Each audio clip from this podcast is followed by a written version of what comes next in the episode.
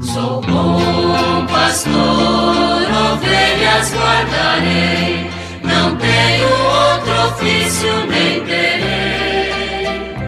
Quantas vidas eu tiver, eu lhes darei. Muito bom dia, meus amados filhos e filhas, ouvintes de nossa querida Rádio Olinda. Continuemos com a nossa catequese a partir do Sou Católico, Viva a Minha Fé Trata-se de um escrito da Comissão de Doutrina da CNBB e nós estamos no capítulo 2 e meditando sobre nossa fé católica.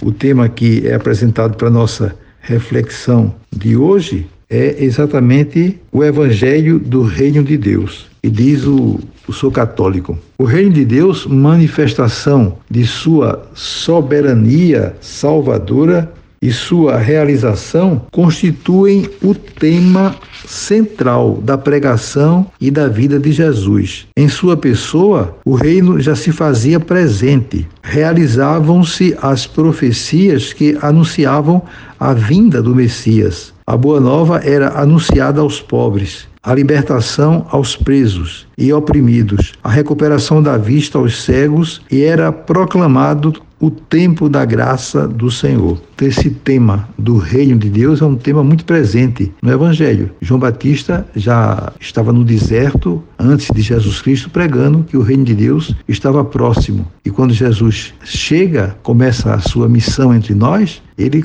inicia falando exatamente da presença do reino de Deus que já está no meio de nós através da sua pessoa. Quando ele envia os apóstolos e também os 72 em missão, a orientação é nesse sentido também, para anunciar né, que o reino de Deus está presente no meio de nós, para que possamos então transformar a vida à luz dessa realidade e possamos viver de uma forma diferente, né, vivendo aqui entre nós já essa experiência bonita de realização plena a partir dessa presença do reino em nosso meio. E o Sou Católico continua dizendo o seguinte: encontrar, compreender e seguir Jesus é experimentar o reino de Deus, cuja realidade se exprime como presente no já da história, mas não totalmente ainda. Em outras palavras, o reino inaugura o início da salvação já aqui na história, mas não se identifica com nenhuma instância histórica. Sua realização plena se reserva para a dimensão futura da existência. Então vamos ter o reino de Deus em plenitude quando partirmos né, para a casa do Pai. Mas esse reino já está aqui presente no meio de nós. Eu gosto sempre de lembrar né, que é aquela imagem do Gênesis do paraíso,